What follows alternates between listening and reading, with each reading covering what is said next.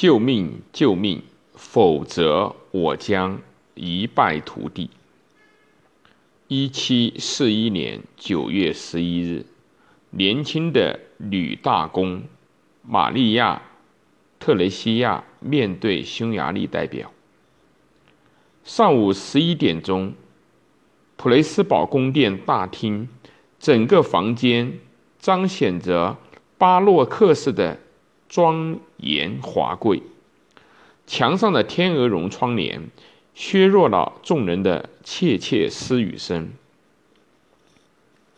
这里高居多瑙河之上，大厅里多数是白发苍苍的男人，他们身披华丽的披风，许多披风上还缝着银釉皮。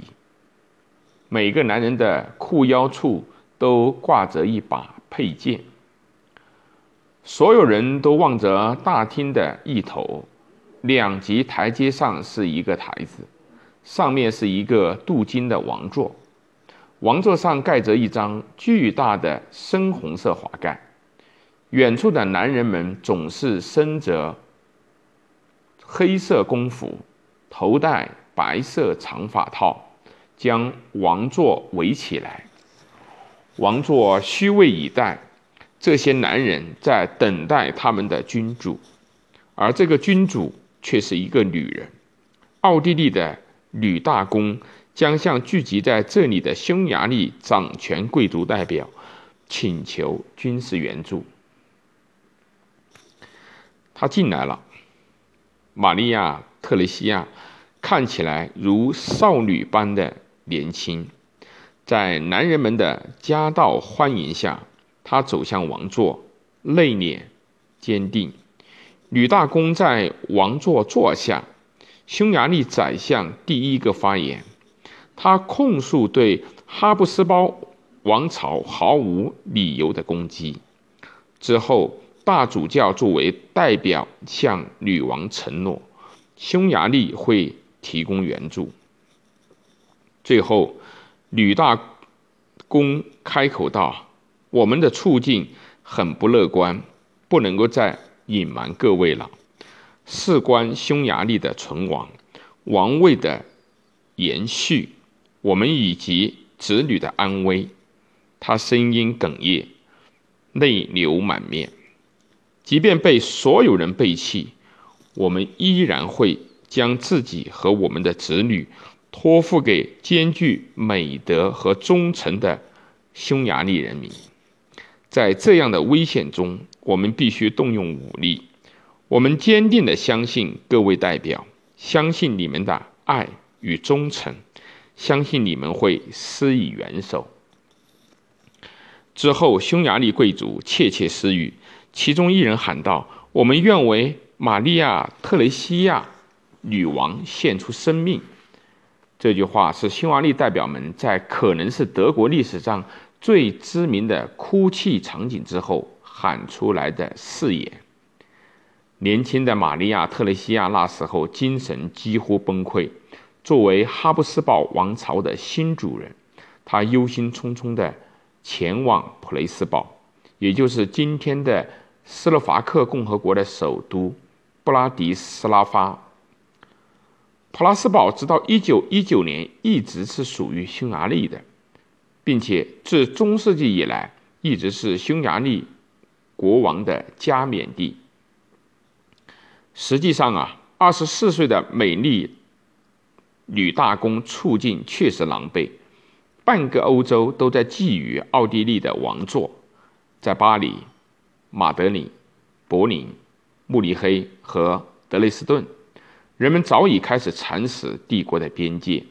在所有这些地方，人们都盘算着最好的全盘接管哈布斯堡王国。雪上加霜的是，美全宫的国库空虚，奥地利的部队散布各地，士兵又因为薪水微薄而无心作战。普鲁士的弗里德里希二世同样也是欧洲权力集团中的新贵，和玛利亚·特雷西亚年龄相仿。在奥地利的所有敌人中，他是最过分的。他抢走了经济高度发达的西里西亚地区。玛利亚·特蕾西亚依然处于震怒中，他可是他喜爱的西里西亚呀，这个普鲁士的混蛋国王。事情究竟是如何发展到如此境地的呢？玛利亚·特蕾西亚的生活从一开始就令哈布斯堡王朝和奥奥地利人感到失望。莱博尔德是卡尔六世皇帝的独子，并因此被指定为王位的继承人。却意外的英年早逝，所有人都期盼着皇室能够再添男丁，结果生的却是一个女孩。在没有男性王位继承人的情况下，卡尔皇帝不得不颁布强制使用措施。这一文书于一七一三年四月十九日公布，被用来确保哈布斯堡治下之地永不分裂。